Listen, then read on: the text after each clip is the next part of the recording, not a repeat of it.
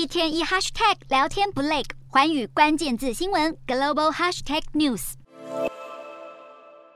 这一节的寰宇大话题要来关注到半导体产业对战争的重要性。俄罗斯在今年二月入侵乌克兰，当时俄国总统普丁他原本是预期可以快速的夺取胜利，但是没有想到现在却陷入了超长态持久战。美国商务部长雷蒙多他更是语出惊人的表示，西方的经济制裁已经迫使俄罗斯在一些军事设备，就包含了坦克等等，大量使用从洗碗机和冰箱当中拆解出来的晶片，所以这个就让外界研判。这种半导体都难以采购，恐怕就是俄罗斯陷入苦战的主要原因。塔夫茨大学国际历史教授米勒，他也曾经指出，第二次世界大战期间，钢铁产能是决定各国战争的执行能力。但是从一九九零年海湾战争前后开始，细晶圆开始打破这一个趋势，晶片的战略重要性也大幅的提升。随着中国 AI 晶片的发展，美国现在是明显的警惕中国的技术追赶，也开始采取一些严格的限制。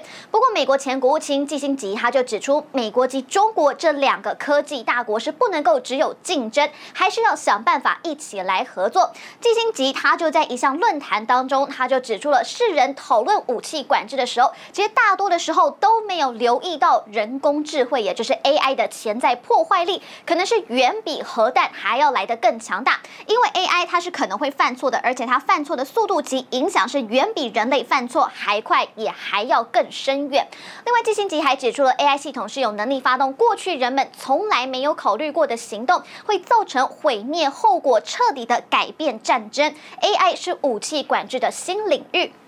基辛吉他还讲到了，如果有一些战机呢，他们可以在没有人介入的情况下打空战，这个其实还只是 AI 技术的开端而已。未来五十年之后还会发生一些什么样的事情，真的是完全无法想象。因此，他也指出了美中两国应该要针对 AI 的各项标准以及伦理规范要展开对话。但是，这项对话该如何开始呢？基辛吉他就给出了建议，他说呢，应该是由美国总统拜登告诉中国国家主席习近平，针对 AI 导引的战争，两个人的决定重大到足以毁灭世界，因此双方应该要约定不向对方发起高科技战争。美中领袖更应该要开始高科技安全对话，先创设相对小型的机构，任务就是要知会两国的领袖相关危险，彼此来联系如何减少风险。基辛吉还提到了，尽管核武的破坏力很强大，但是核武本身没有 AI 的那种特性，不会根据机器自己对危险的感知而自行启动，也不会自。行来选定攻击目标，